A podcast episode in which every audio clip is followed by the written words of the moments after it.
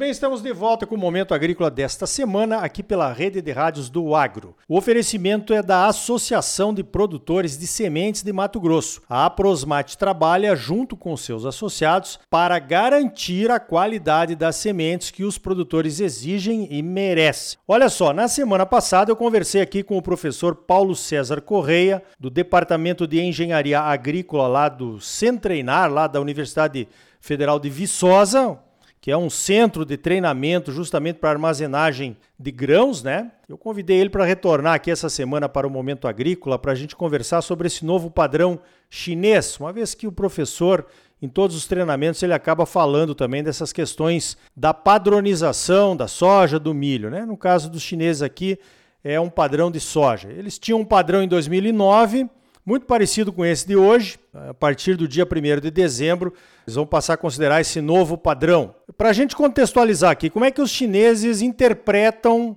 a soja que eles querem comprar? Diferentemente do Brasil, eles usam os grãos perfeitos. Então, eles têm cinco categorias baseadas em, na perfeição dos grãos, em grãos perfeitos. A categoria 1 diz que os grãos perfeitos têm que somar mais de 95%, depois cai 5%, a 2 é 90% de grãos perfeitos, a categoria 3 é 85% de grãos perfeitos, a categoria 4 80% de grãos perfeitos, a categoria 5 75% e abaixo de 75% de grãos perfeitos, a soja chinesa, o que se vende para a China, é considerada fora de tipo. Em relação aos defeitos, né, que é mais ou menos o conceito que o Brasil adota, melhorou um pouco para nós em relação ao padrão de 2009. Os chineses melhoraram a tolerância dos defeitos, né? Embora não tenham diminuído o percentual de grãos perfeitos que eles exigem em cada categoria. Então, era 1% na categoria 1, 2, 3, 5 e 8, respectivamente em cada categoria. Agora subiu para 4, 6, 8, 10 e 12% de defeitos né, nessas cinco categorias aí pelos chineses. Bom, contextualizado o novo padrão chinês, minha primeira pergunta para o professor Paulo César. Que diferença é essa, professor? O chinês quer grão perfeito, mas o Brasil classifica de acordo com os defeitos. Bom dia. Bom dia, bom dia, Leoli. É um prazer estar com você de novo e agora conversando sobre alguma coisa polêmica. Porque, na verdade, o que se pode observar é do que está escrito, né? tanto em inglês como em português. Eles chamam de salt kernel, quer dizer, eles chamam de grão perfeito, e isso complica muito a cabeça da gente, porque são grãos integrais com coloração normal.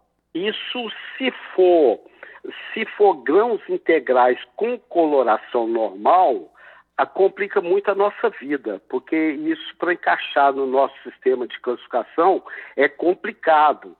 Porque quando você fala que quer 95% de grãos perfeitos, implica que se somar tudo que a gente tem, tem que dar uh, 5% né, de qualquer defeito.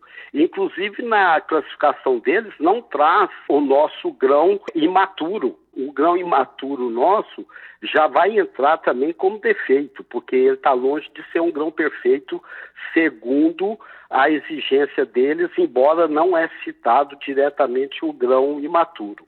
Tem o grão esverdeado, mas o imaturo não tem.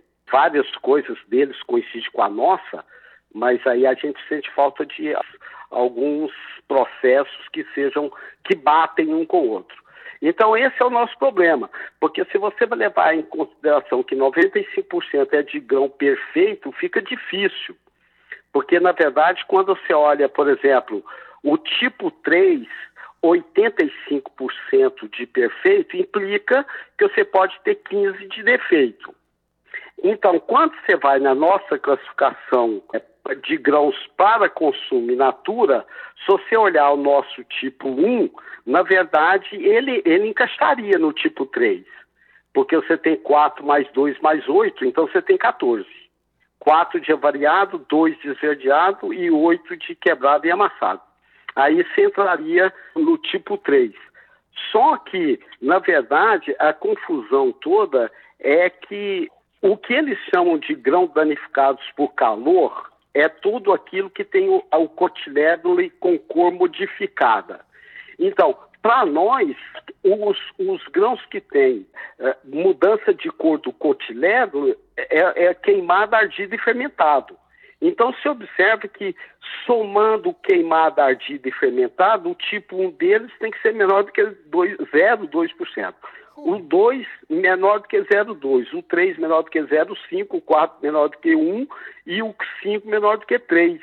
Você vê que, se você olhar o, o, o, tipo o tipo 1 nosso, por exemplo, você tem é, 3,5% de grãos que tem o cotinelo variado, que é o, o total de ardido queimado e, e, e, fermentado. Aí você nota que a gente já sai fora dos números deles.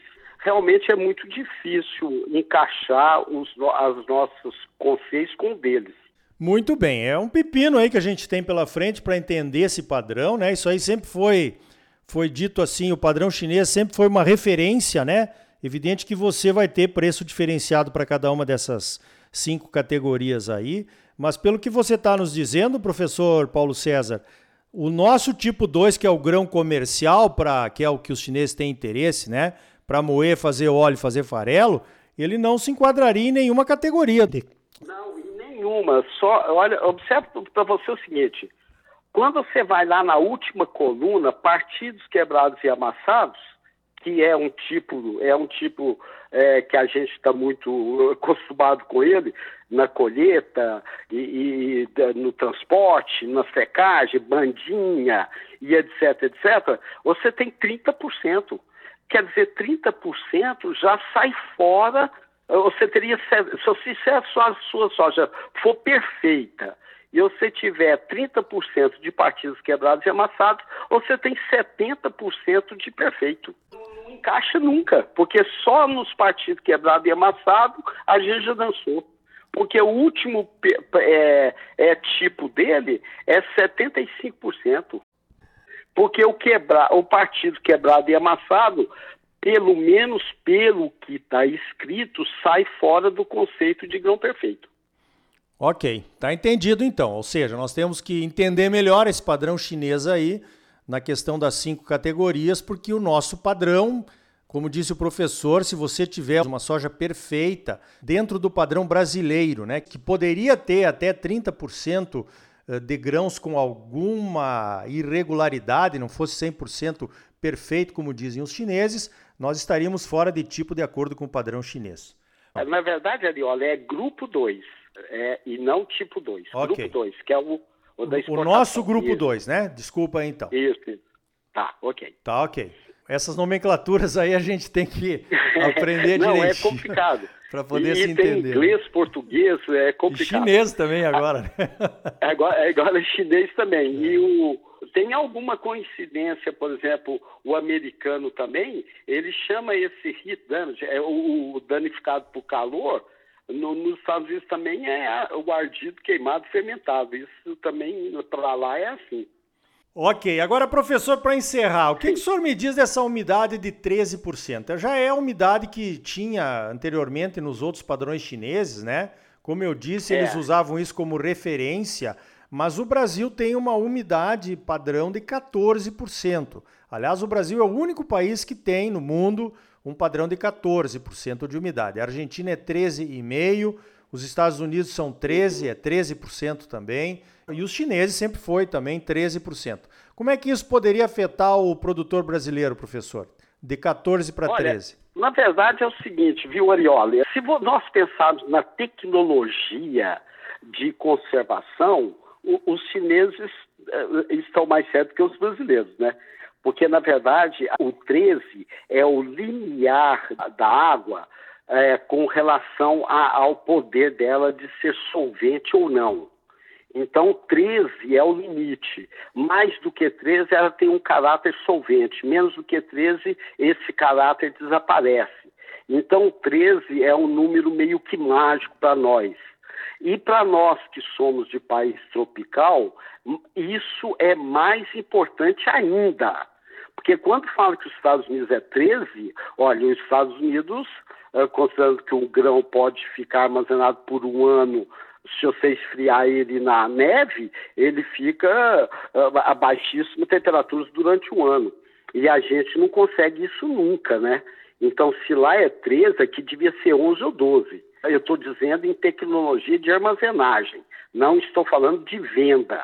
Tá ok? Tá entendido? Então vamos falar de venda, então. Vamos esquecer a armazenagem, os problemas da água interferindo na acidez do óleo, intervindo no sabor, odor, é, é, acidificação, rancificação. Esquecendo isso tudo, o 14 para 13 tem uma interferência muito grande no brasileiro, no comércio brasileiro. Por quê? Porque você tem que secar de 14 para 13 e isso implica em mais ou menos 1,14% de diferença. E, e o produtor nosso vai ter que secar, é final da curva de secagem, é quando se gasta mais combustível, é quando se entra pelas madrugadas e nós não vamos ganhar nada por isso. Porque o padrão chinês fala 13 ou menos. Se você entregar com 11, você também não vai ser premiado. Sim. Então, é porque aqui fala muito bem, menor ou igual a 13. Então, pode ser 11, 10, 9, 12, 13. Então, na verdade, o nosso produtor, acostumado ao 14%, ele vai ter um, um certo prejuízo de, no mínimo, 1,14% em peso, mas também em termos de combustível e tempo de secagem. Muito bem colocado, está muito bem explicado. É por isso que a gente precisa ter uma negociação aí. Evidente que tem outras vantagens, né? Por exemplo, no frete, tem a vantagem do armazenamento de melhor qualidade, enfim. Mas isso tudo precisa ser pesado para que a, corda não arrebente do lado mais fraco, que é o nosso lado aqui, né?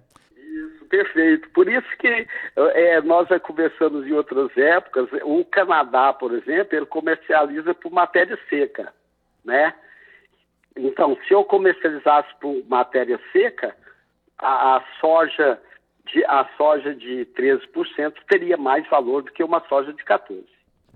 Muito bem, eu conversei então com o professor Paulo César Correia, ele é figurinha carimbada aqui do Momento Agrícola, lá do Departamento de Engenharia Agrícola da Universidade Federal de Viçosa, e que faz um grande trabalho através do Centreinar, que é uma referência não só brasileira, eu diria mundial aí, em tecnologia de armazenamento de qualidade, armazenamento de grãos de qualidade. Professor Paulo César, não vai ser a nossa última conversa. Esse assunto está recém começando. Parabéns pelo trabalho e obrigado pela tua participação mais uma vez aqui no Momento Agrícola. Eu agradeço também, Ariel, porque na verdade faz parte eh, da minha atividade profissional difundir o que eu conheço, né? Então isso eu não estou fazendo nada mais que minha obrigação, tá ok? Vai ser sempre um prazer estar falando com você e, e claro, com seus ouvintes, ok? Obrigado e até uma próxima.